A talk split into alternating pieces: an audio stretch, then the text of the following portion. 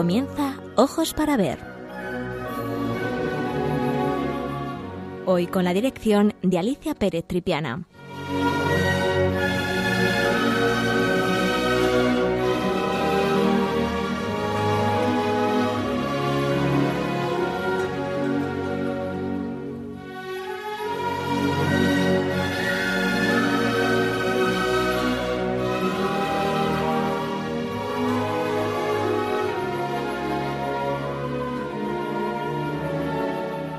Buenos días, queridos amigos de Radio María. De nuevo con todos ustedes para hablar de arte.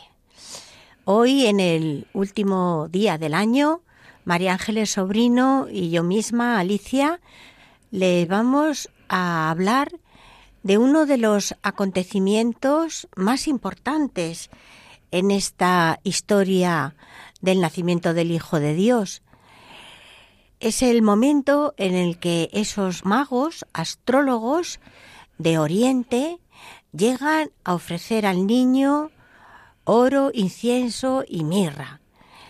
Y como siempre lo vamos a hacer a través de obras maestras del Museo del Prado.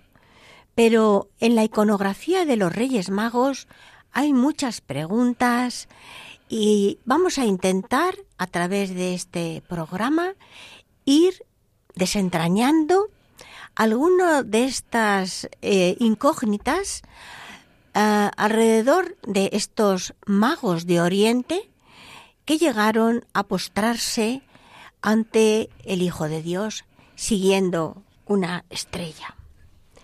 ¿Quién eran los Reyes Magos? Sería la primera pregunta. ¿Cuántos eran? ¿De dónde surgieron sus nombres? ¿Cuáles fueron los regalos que ofrecieron al niño y por qué? ¿Qué significó la estrella que les condujo hasta Belén? Como verán ustedes, muchas son las preguntas que se nos plantean en esta historia. A veces históricas, en ocasiones astronómicas e incluso teológicas. Trataremos en este programa, en este pequeño ensayo, responder algunas de ellas apoyadas por las imágenes que veremos y que escucharemos a continuación. Veremos si ustedes pueden entrar en la página web de Radio María y ahí están volcadas algunas de algunos de los cuadros que hemos elegido. Y si no, como siempre les digo, la página del Museo del Prado, la página web, pues ahí se encuentran todas y cada una de las obras que les vamos a presentar. Buenos días, Alicia. Buenos días, queridos oyentes de Radio María. También, si desean seguir esta locución con las imágenes, pueden eh, pinchar en el enlace de Twitter arroba Radio María, porque ahí les hemos preparado un mosaico donde pueden ver también esas imágenes. Bien, comenzaremos con uno de los conjuntos más antiguos que se conservan en el museo, son los frescos románicos del siglo XII de la ermita de la Veracruz de Maderuelo en Segovia. Es una escena en la que, según la costumbre oriental, uno de los reyes avanza hacia el niño Jesús, del que apenas percibimos sus pies y su mano derecha. Va a paso rápido, sin arrodillarse. Expresa respeto. ¿Cómo? Velándose las manos para presentar sus ofrendas. La ofrenda ha precedido a la adoración. Nos damos cuenta de la importancia del relato porque éste se encuentra en la cabecera, en la parte de la epístola. Bueno, seguimos con nuestras preguntas. Pero, ¿quién eran los Reyes Magos? El único evangelista que escribe sobre el tema en el Nuevo Testamento es San Mateo, en el capítulo 2, versículos del 1 al 12, y dice así. Jesús nació en Belén, un pueblo de Judea, en tiempos del rey Herodes.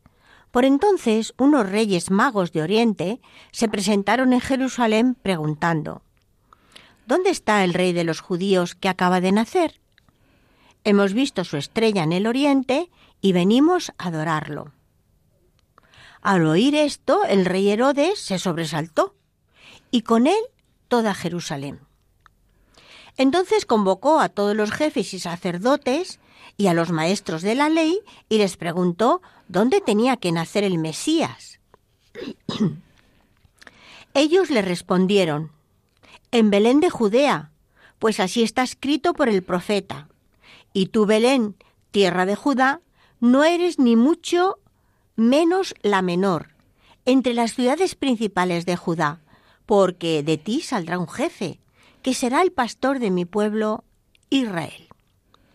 Entonces Herodes, llamando aparte a los magos, hizo que le informaran con exactitud acerca del momento en el que se había aparecido la estrella y, a continuación, los envió a Belén con este encargo.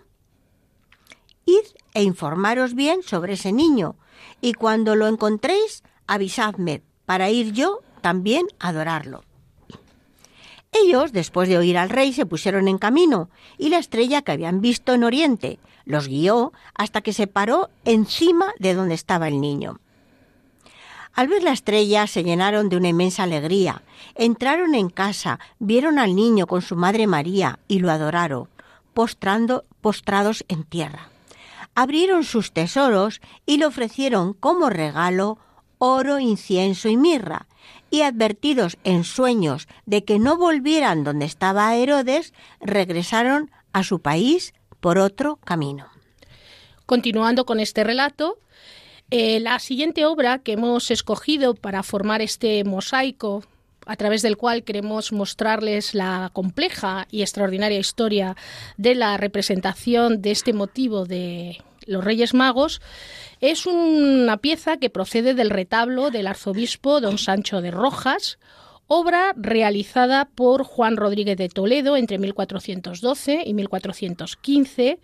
Es un conjunto de carácter narrativo sobre la vida de Jesús y en una de sus tablas, precisamente en la calle central y en eh, perdón, en una de las calles laterales aparece la adoración de los Reyes Magos.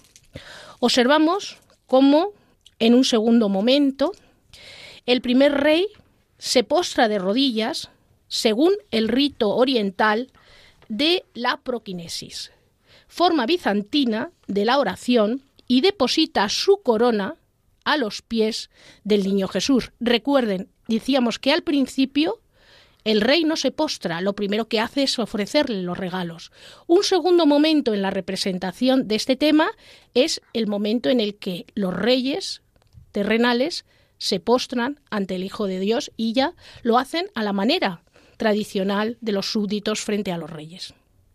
Pongamos especial atención en esta última palabra, adoración, que a menudo nos lleva a confusión, pues solo se debe utilizar, como decía Ángeles, cuando hablamos de rendir homenaje a Dios. En su último libro, La infancia de Jesús, el Papa Benedicto XVI, el Papa emérito, Benedicto XVI nos explica este acto de adoración. Ante el niño regio, los magos adoptaron la proquinesis, es decir, se postraron ante él. Este es el homenaje que se rinde a un Dios rey. De aquí se explican los dones que a continuación ofrecen los magos. No son dones prácticos, que en aquel momento, en aquel momento perdón, tal vez hubieran sido útiles para la Sagrada Familia. Los dones expresan lo mismo que la proquinesis, son un reconocimiento a la dignidad regia de aquel a quien se ofrecen. El oro y el incienso son mencionados también por el profeta Isaías como dones que ofrecen los pueblos en homenaje al Dios de Israel. La tradición de la Iglesia ha visto representados en los lo han visto representado en los tres dones, con algunas variantes. Tres aspectos del misterio de Cristo. El oro, que hace referencia a la realeza de Jesús, el incienso al Hijo de Dios y la mirra al misterio de su pasión.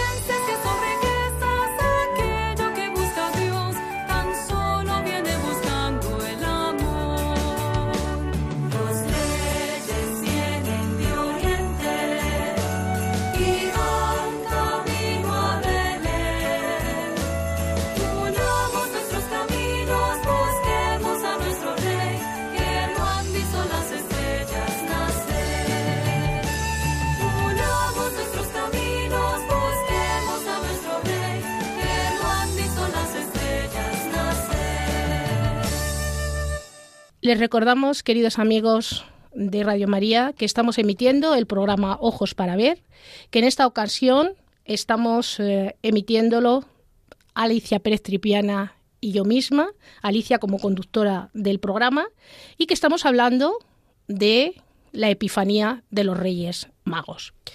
Y para ello hemos escogido una serie de obras del Museo del Prado que ilustran cómo a lo largo del tiempo pues en el arte occidental se ha representado este tema por importantes artistas.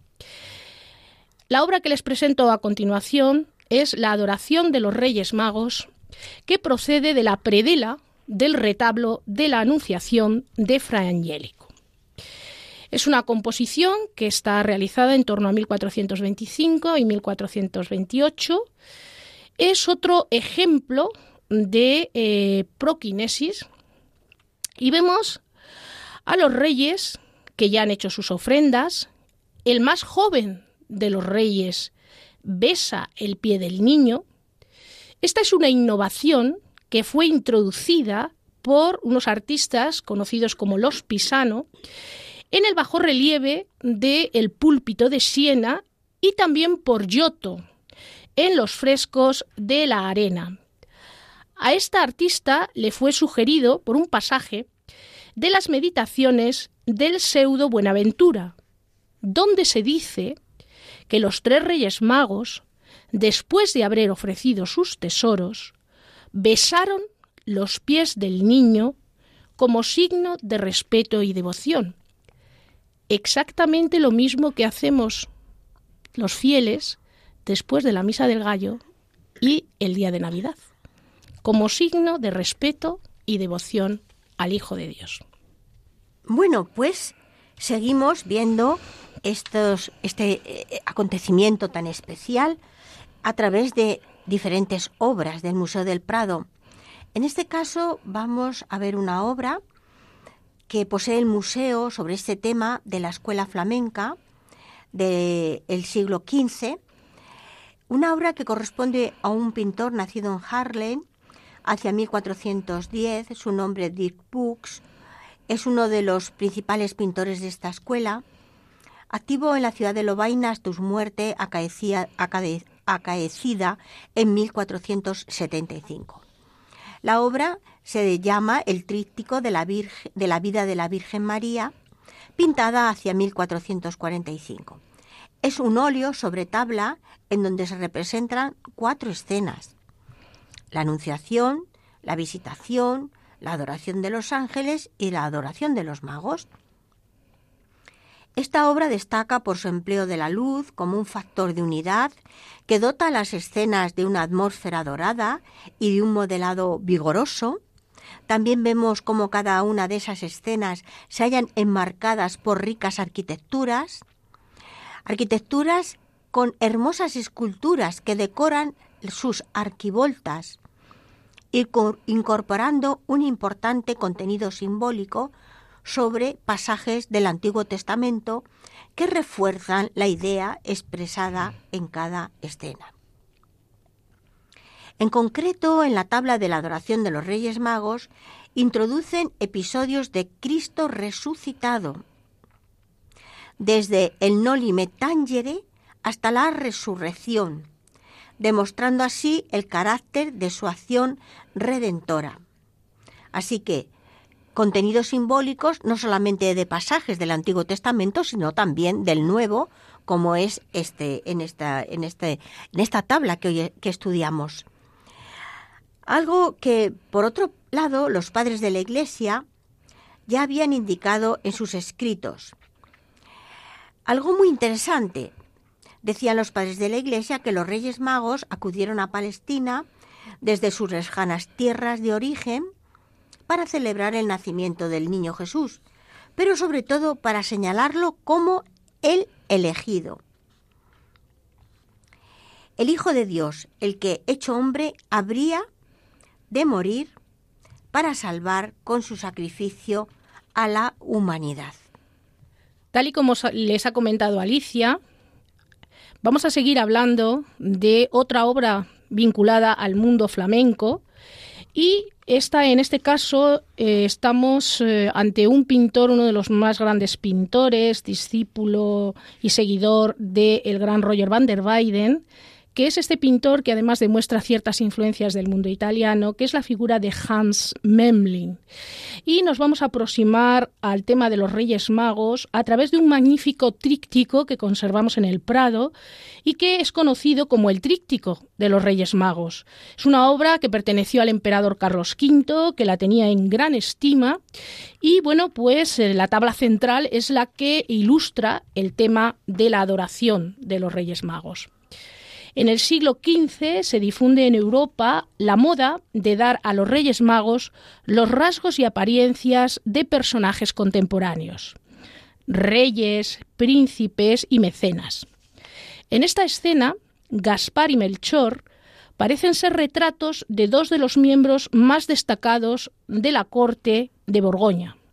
Su fundador, el rey Felipe el Bueno, que luego reunificará en 1430 los diferentes territorios y creará un Estado próspero en lo político, económico y social, cuyo reflejo será esta esplendorosa escuela pictórica que es la escuela de los denominados primitivos flamencos. Y su sucesor, Carlos el Temerario, que aportó nuevos territorios al Estado, y ambos, es muy interesante ver cómo ambos se inclinan ante el niño Dios. Ya no son esos personajes anónimos que veíamos en las escenas anteriores, sino que son personajes reales, personajes históricos, que diríamos se acercan estas composiciones a la sociedad.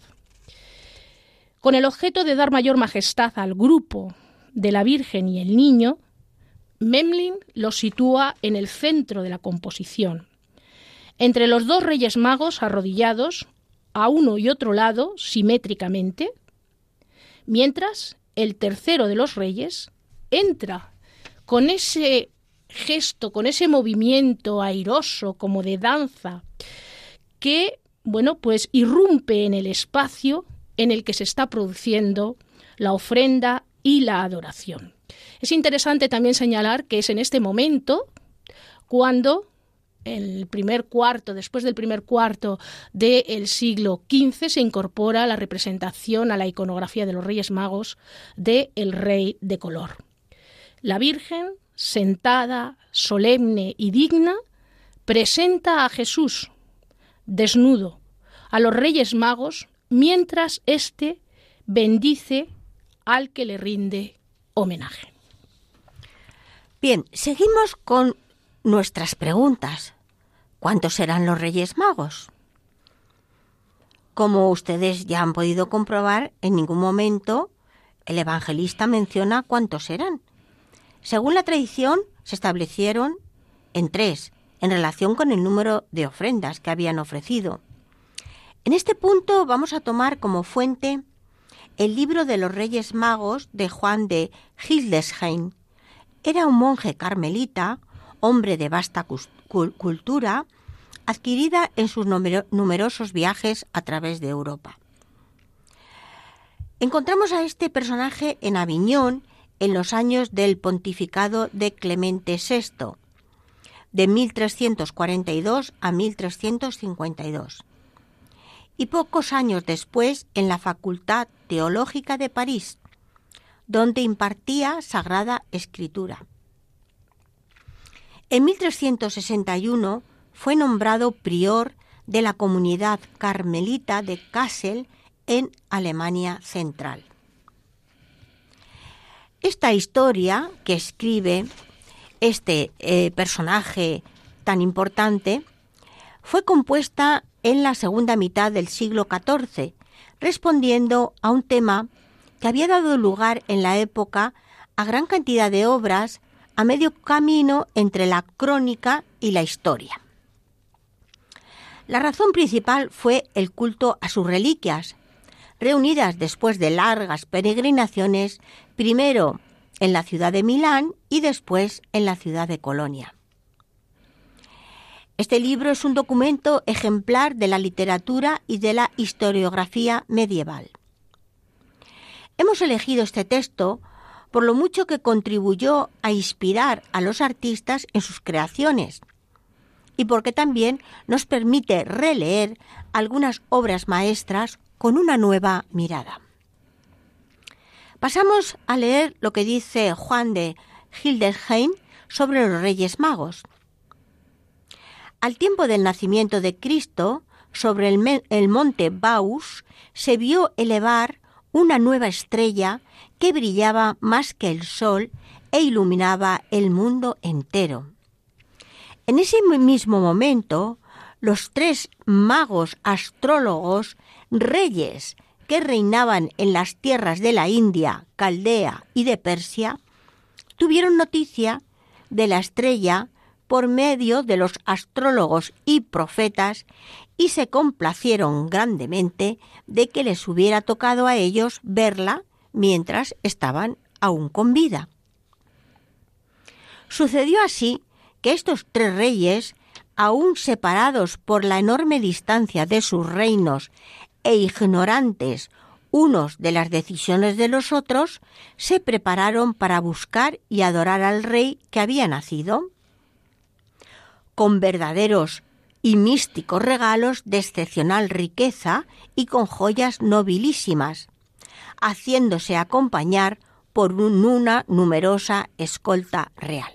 Como ven ustedes, este libro es apasionante y nos transmite pues esas historias apócrifas en las que se rellenan esos huecos desconocidos en los textos canónicos, en los evangélicos y que proporcionan a nuestros artistas pues eh, unas eh, eh, que puedan crear unas imágenes realmente espléndidas, como es la que a continuación les va a explicar María Ángeles en un cuadro de uno de los pintores más mm, surrealistas, diríamos, de la historia del arte, Jerónimos van Eycken.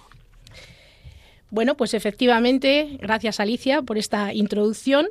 La obra que vamos a ver a continuación se titula La adoración de los Reyes Magos de El Bosco, una obra que pinta en 1495 y en la que descubrimos una iconografía riquísima. Es una composición con tantos símbolos y significados que aún hoy algunos todavía permanecen ocultos para nosotros. En su momento, la sociedad del Bosco era capaz de desentrañar todos estos significados, pero con el paso del tiempo, eh, la sociedad occidental ha perdido muchos de estos significados y nos corresponde ahora a los historiadores del arte, a los iconógrafos, intentar descubrir todos esos eh, símbolos, esos significados y así poder completar el mensaje. El tríptico cerrado representa la misa de San Gregorio. Como veremos, el discurso eucarístico y redentor se encuentra también en el tríptico abierto o en el tríptico cerrado. Recuerden lo que hemos hablado en la obra de Dirwitz, como se hablaba de ese momento después de la muerte de Jesús, de la resurrección. Fíjese cómo va todo enlazando uno con otro.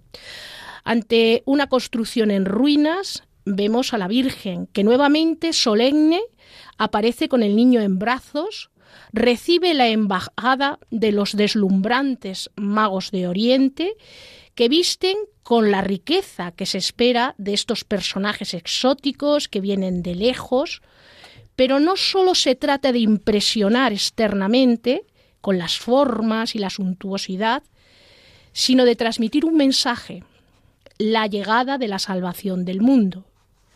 Posiblemente se contrapone a esta idea un enigmático personaje que aparece en esa puerta que vemos al fondo de ese un poco desvencijado eh, portal de Belén, viste con corona de rey, pero tiene su pierna herida, como los leprosos, como indica esa llaga de la pierna y la campanilla que anuncia su presencia. Ya saben, la lepra era una de las enfermedades malditas. Bueno, ha sido mm, identificado con el anticristo por unos, por otros ven en él al pueblo judío personificado en Herodes y que no le reconoce al Hijo de Dios. Esto es una gran controversia en la que nosotros tampoco vamos a introducirnos en este momento porque ni siquiera los especialistas en el bosco se ponen de acuerdo. En las ofrendas y vestimentas también podemos rastrear importantes simbolismos. El sacrificio de Isaac, anuncia la muerte de Cristo e implica un sentido redentor. El grupo está sobre unos sapos, manifestando así que por el sacrificio de la cruz se vence el pecado, que sería lo que significan esos sapos. El rey Baltasar viste de blanco inmaculado, lleva en la mano un riquísimo pomo esférico sobre el que se encuentra un águila, símbolo de la resurrección que transporta en su pico el alimento alusión eucarística que ha de, vivificar a sus polluelos sobre la corona del primer mago, clara referencia a los hombres súbditos del reino.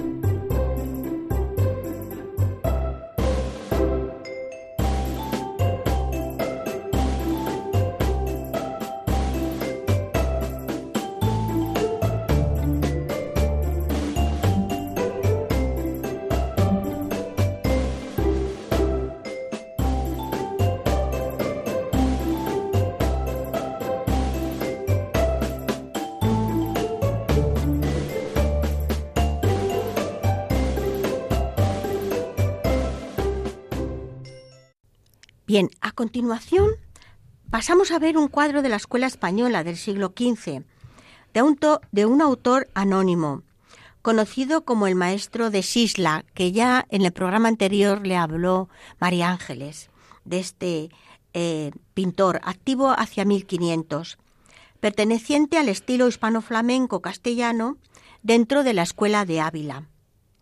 Al no conservarse ninguna obra firmada o documentada, hay que utilizar para designarle el nombre convencional de maestro de Sisla, tomado del lugar de procedencia de las pinturas de un retablo de la vida de la Virgen del convento jerónimo de Santa María de Sisla. En esta interesante obra llama poderosamente la atención la maravillosa estrella que preside el momento de la adoración. Llegamos así a una de las cuestiones fundamentales de este episodio, la estrella, que guía a los reyes hasta el mismo portal de Belén. Tal y como hemos leído en el texto bíblico, la aparición de la estrella es la que impulsa a los reyes magos a ponerse en camino. Pero, ¿qué tipo de estrella era? Exégetas de renombre como Rudolf Pech San Juan Crisóstomo e Ignacio de Antioquía, o el mismo Papa en su obra de la infancia de Jesús, opinan, el Papa, Benedicto XVI, opinan que tal cuestión tiene poco sentido, pues se trataría aquí de un relato teológico que no se debería mezclar con la astrología. Pero no se puede dejar de plantear la pregunta sobre si, a pesar de todo, acaso no se hubiera tratado de un fenómeno que se podía determinar y clasificar astronómicamente. Lo que nos lleva a exponer algunas de las interpretaciones que tradicionalmente han sido las, más popularizadas, como la posibilidad de que fuera el cometa Halley, que a partir de una de sus apariciones en el siglo XIV fue tomado como modelo por uno de los pintores más importantes de aquella época, Giotto, en sus frescos de la capilla Scroveni. Lo que vemos es en el cielo, encima del techo del pesebre, a una estrella. La imagen representada por Giotto tiene forma de cometa, con su cabeza y su cola, que ha dominado la idea colectiva que todos tenemos acerca de este episodio bíblico. Lo que Giotto no tenía forma de saber es que el cometa Halley, con su periodo de órbita alrededor del Sol, oscila entre 76,5 y 79,3 años y su aparición en el siglo undécimo o décimo antes de Cristo no hacía factible la imagen por él reproducida. O bien la teoría de Johannes Kepler, Kepler, un importante astrónomo del siglo XVII, que explica el fenómeno a través del paralelismo entre un hecho acaecido en 1604 y la época del nacimiento de Jesús, en donde una serie de planetas entraron en conjunción, creando una gran explosión y haciendo que una débil y lejana estrella desarrollara durante semanas y meses una gran luminosidad. Son las denominadas estrellas supernovas. Iconográficamente, ¿qué es una estrella? Pues el fulgor en la oscuridad, y lo que representa en realidad para nosotros desde un punto de vista iconográfico es el símbolo, el símbolo del espíritu. Sin embargo, según algunos especialistas, las estrellas tienen muy pocas veces sentido singular y aparecen siempre bajo el aspecto de multiplicidad, simbolizando entonces un ejército espiritual que lucha contra las tinieblas. En este sentido, ha pasado a la emblemática universal. Y por esta causa, la identificación con una estrella representa solo una posibilidad, que es reservada al elegido. En fin, vamos a dejar todas estas interesantísimas cuestiones y nos vamos a centrar en algo que a nosotros nos interesa, que son los profetas, las profecías. En este punto enlazamos con la profecía de Balaán, el llamado profeta de la luz. En el Antiguo Testamento, en el libro de los números 24, 17, en el que hace referencia a una estrella que sale del patriarca Jacob. Dice así, lo veo, pero no para ahora. Lo contemplo, pero no de cerca. Una estrella sale de Jacob. Un cetro surge de Israel. Esta iconografía aparece ya representada es una de las primeras manifestaciones del arte paleocristiano. Aparece en Roma, en las catacumbas de Priscila del siglo II, en la que vemos a la Virgen con el niño y a su lado el profeta Balaán, señalando una gran estrella que nos conduce hasta el niño Dios. Bueno, después de esta interesante disertación sobre la estrella, vamos a seguir despejando otras incógnitas en relación con esta representación de los Reyes Magos. Y es la que tiene que ver con los nombres de los Reyes Magos. ¿Por qué los nombres de Melchor, Gaspar y Baltasar? La piedad popular quería conocer el nombre de estos sabios, pero en el Evangelio de Mateo no se mencionan. Así que, alrededor del siglo IX, concretamente en el 845, es cuando aparecen por primera vez en el libro Pontificalis de Rávena. Estos nombres fueron retomados posteriormente en los textos del Pseudo Veda y también por otros autores. Esos son los nombres que van a perdurar en la leyenda popular, que les recuerdo, son Melchor, Gaspar y Baltasar. Aunque se observan en ocasiones variaciones en el orden, en el reparto, pero lo que nos interesa a nosotros son los nombres. Otro de los textos en donde se hace referencia a estos nombres es en, el Evangelio armenio de la infancia, en el que podemos leer y los reyes de los magos eran, perdón, y los nombres de los reyes magos eran tres, y eran hermanos. Melcor, el primero que reinaba sobre los persas, después Baltasar, que reinaba sobre los indios, y el tercero Gaspar, que tenía en posesión el país de los árabes. ¿Y cómo eran, cuál era el aspecto físico que tenían estos reyes? Al principio se representaban con la misma apariencia física. Iban vestidos más o menos de la misma manera, pero será a partir del siglo XII, por influencia del simbolismo que se asocia con ellos, cuando se les represente con tres edades distintas de la vida y se les representa con rasgos distintos para identificarlos con las partes del mundo conocido.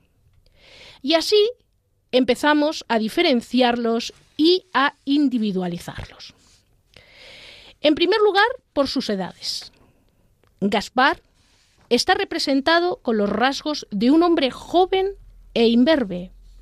Baltasar es un hombre maduro y Melchor un anciano, que se le representa con calvicie y una barba larga y también blanca.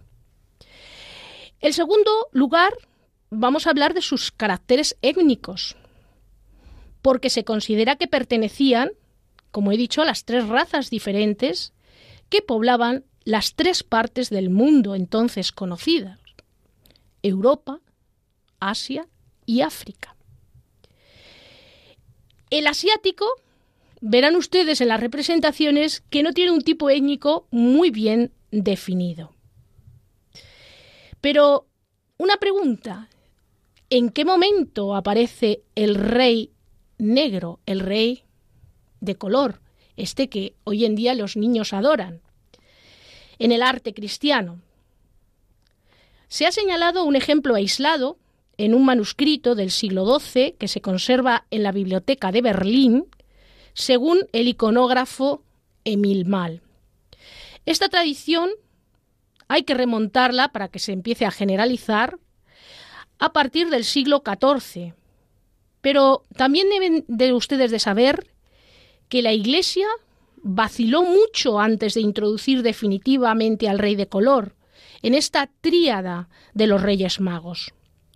Pues recuerden, el color negro en la tradición medieval pasaba por ser el color asociado al mal, al demonio. Recuerden ustedes, por ejemplo, las representaciones del bosco, cómo sus monstruos generalmente tienen este color.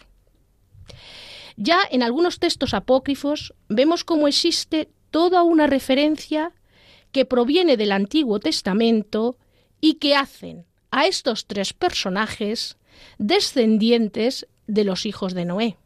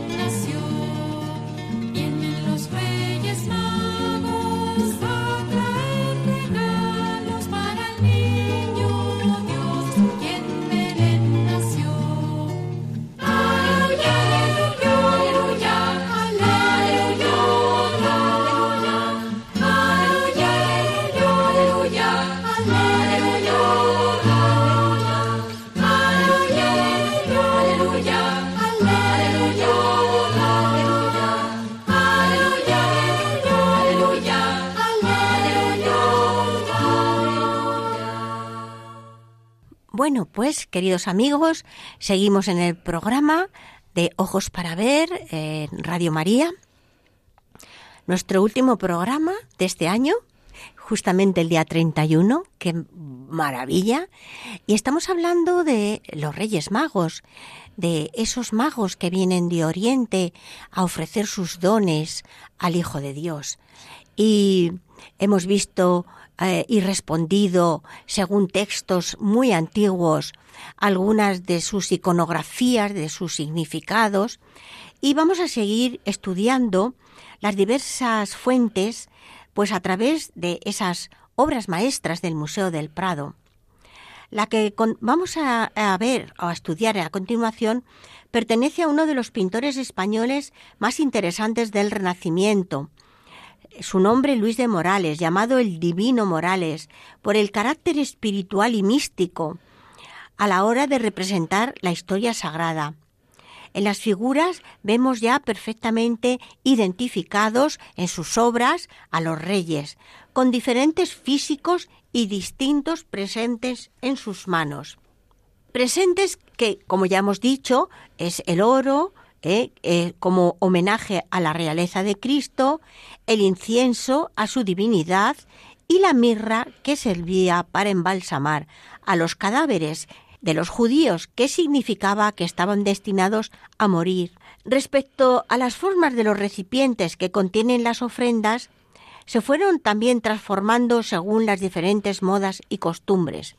No tenemos tiempo de, de referirnos a estos recipientes, a veces realmente exquisitos, eh, realmente ollas, eh, perdón, joyas de orfebrería. Eh, Melchor ofrece el oro en un cobre, en este caso, que en esta, en esta obra que nos presenta Luis de Morales. Gaspar ofrece el incienso en un cuerno de la abundancia y Baltasar la mirra en una copa. Objetos que se vuelven más suntuosos según avanza el siglo XV, adquiriendo las formas de las vasijas principescas o piezas de colección, como por ejemplo los nautilus, con montura de oro, que se, custodiaban en las cámaras de las maravillas de los príncipes del Renacimiento. También a veces vemos que la ofrenda de eh, el oro eh, suele reemplazarse por una corona y como en una charla como esta, donde los Reyes Magos son los protagonistas, no íbamos a hablar de una obra de Velázquez que dedica a este, a este tema. Un Velázquez muy joven, puesto que el tema de la adoración de los reyes que tenemos en el Prado de Velázquez es una obra de 1619. Apenas acaba de ser nombrado maestro en Sevilla. El realismo con que están descritos los rostros de los personajes ha hecho pensar a los especialistas en Velázquez que estamos ante una escena religiosa que esconde un retrato de familia. Es decir, es decir, estaríamos viendo a personajes reales del entorno del artista en este tipo de retratos que llamamos a lo divino. De manera que incluso los especialistas identifican a cada uno de los personajes con miembros de la familia del artista. A esta identificación no solo invita el ya mencionado realismo de los personajes, sino también el hecho de que entraba dentro de las estrategias de representación de la época. Recuerden, estamos en el siglo XVII, estamos en el barroco. Al otorgar los rasgos de personajes contemporáneos y reconocibles a las figuras de la historia sagrada. Es muy interesante también ver aquí, bueno, pues que la Virgen María es la propia Juana, la esposa del pintor, idealizada en esta composición. El niño Jesús es una deliciosa criatura que es la hija del propio pintor. Postrándose en primer plano, de perfil como el primero de los reyes, joven, el propio Velázquez. Un autorretrato de Velázquez joven. Un personaje que destaca, especialmente por su nobleza, fíjense cómo viste, el propio Pacheco, suegro del pintor, que está aquí no solo como uno de los Reyes Magos, sino sobre todo también muy importante porque el joven pintor Velázquez está construyendo la escena siguiendo las recomendaciones iconográficas que hizo Pacheco en su tratado de pintura, El arte de la pintura. Es un homenaje del discípulo al maestro.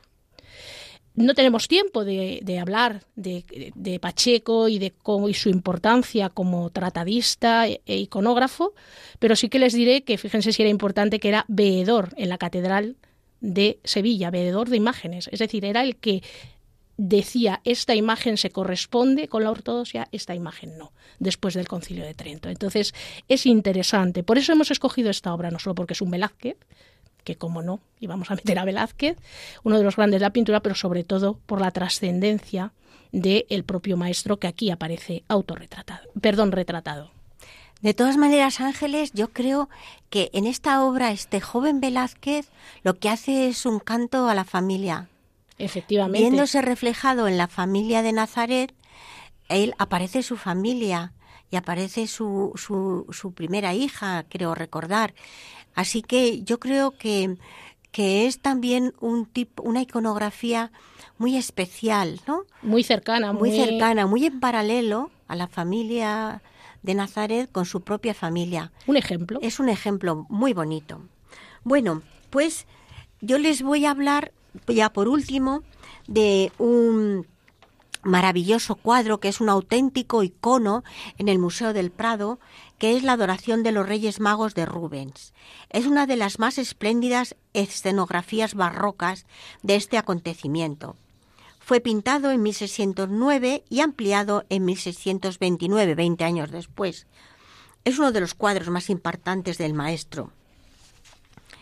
Él lo había pintado tras una larga estancia en Italia, eh, iniciada en 1600, y el artista regresó a Amberes a finales de 1608, donde pronto se convirtió en el pintor más prestigioso de la ciudad y recibió este encargo de la adoración. El pintor, con su inigualable estilo y técnica, nos describe el momento en el que finalmente, después de largos meses de viaje, los reyes encuentran al niño Jesús. Este aparece intensamente alumbrado, siguiendo las palabras del profeta Isaías, que lo considera como la luz del mundo que viene a iluminar las tinieblas. La idea que la venida de Cristo supone una nueva era y la victoria sobre el mal, la subraya Rubens mediante algo muy especial, un añadido de una pequeña araña en la esquina superior izquierda de la composición. Estos insectos eran utilizados en sermones y textos de la época como símbolos del mal. También en la versión final del cuadro de Rubens ha añadido un asno que representa la ignorancia y la ceguera de quienes no reconocen en el niño Jesús una encarnación de Dios. Y también la paja, la paja que el pintor añade bajo el niño, y las hojas de parra, que se sitúan por encima de él, en la parte superior del cuadro, simbolizando el sacramento de la Eucaristía cuya validez negaban en aquella época los protestantes. Los reyes finalmente han encontrado al niño Jesús, al Hijo de Dios, hecho hombre, encarnado en María, para la salvación de la humanidad. Sin embargo, la historia de los reyes magos de Oriente no termina ahí. Cuando encuentran al niño Jesús, cuando hacen las ofrendas y le adoran. Y volvemos a el texto de Juan de Hildesheim, que en el capítulo vigésimo del libro de los Reyes Magos nos cuenta el regreso de los magos a su tierra, la dureza del viaje, que duró dos años, y la persecución de que fueron objeto, ni más ni menos, que por el rey Herodes. La leyenda sostiene que el apóstol Tomás los bautizó en la India. Recuerdan cómo el apóstol Tomás fue el, el apóstol que marchó a evangelizar a la India y los ungió obispos y así pudieron predicar en Oriente hasta su muerte. Asimismo, en el monte Baus hicieron construir una capilla en honor de Jesús y cuando todo, todo estuvo preparado, se fueron cada uno a su reino. Pasado el tiempo, cuando se aproximaba su muerte, volvieron a juntarse en la ciudad de Seuba y allí se les apareció una estrella que les anunciaba el final de sus días. Y ellos tranquilamente celebraron el oficio divino y se fueron durmiendo dulcemente. Primero Melchor, pocos días después Baltasar, y al sexto día Gaspar. Y la estrella que había aparecido ante su muerte permaneció inmóvil, la estrella que había aparecido antes de su muerte permaneció inmóvil hasta que sus cuerpos fueron trasladados a otro lugar. Y en este momento de esta historia preciosa de Juan de Hildesheim, doy paso a María Ángeles para que termine este relato. En el siglo IV, Santa Elena, madre del emperador Constantino I el Grande, descubrió sus cuerpos en Constantinopla. En esa época, el santo milanés Eustorgio, obispo de Milán, viajó a Constantinopla y solicitó a la emperatriz la entrega del sarcófago con los restos de los tres reyes magos y lo trasladó a Milán. Esta historia era totalmente desconocida hasta que en 1164 el emperador Federico Barbarroja invadió Milán y Reinaldo de Dácel, gran canciller del emperador y arzobispo de la ciudad de Colonia, saqueó la iglesia y trasladó el sarcófago a su ciudad. Miles de peregrinos empezaron a llegar a la ciudad para ver el rico y legendario tesoro. Debido a la afluencia de peregrinos, se comenzó a construir en 1248 la impresionante Catedral de Colonia. En la actualidad, es uno de los monumentos góticos más impresionantes de Europa, cuya, cuya construcción se demoró más de 600 años. En el siglo XIII, los restos de los Reyes Magos fueron depositados en un relicario en forma de basílica de unas proporciones inusuales, 2,20 metros de longitud, de oro y plata macizos, esmaltes y otras joyas, que fue realizado por el mejor artista francés de la época, Nicolas Verdun. Está ricamente decorado, con figuras que representan a la Virgen María, a los Reyes Magos y a los profetas. El culto a las reliquias de los Reyes Magos contribuyó al desarrollo del asunto, especialmente en la zona del Sacro Imperio Romano Germánico, donde todos los monarcas del orbe cristiano veneraron las reliquias de aquellos reyes que habían conocido y adorado al Rey de Reyes. Bueno, queridos amigos, esperemos que les haya gustado este programa eh, último del año y María Ángeles y yo les deseamos un, feliz año nuevo. Hasta pronto. Hasta pronto, amigos. Muchas gracias.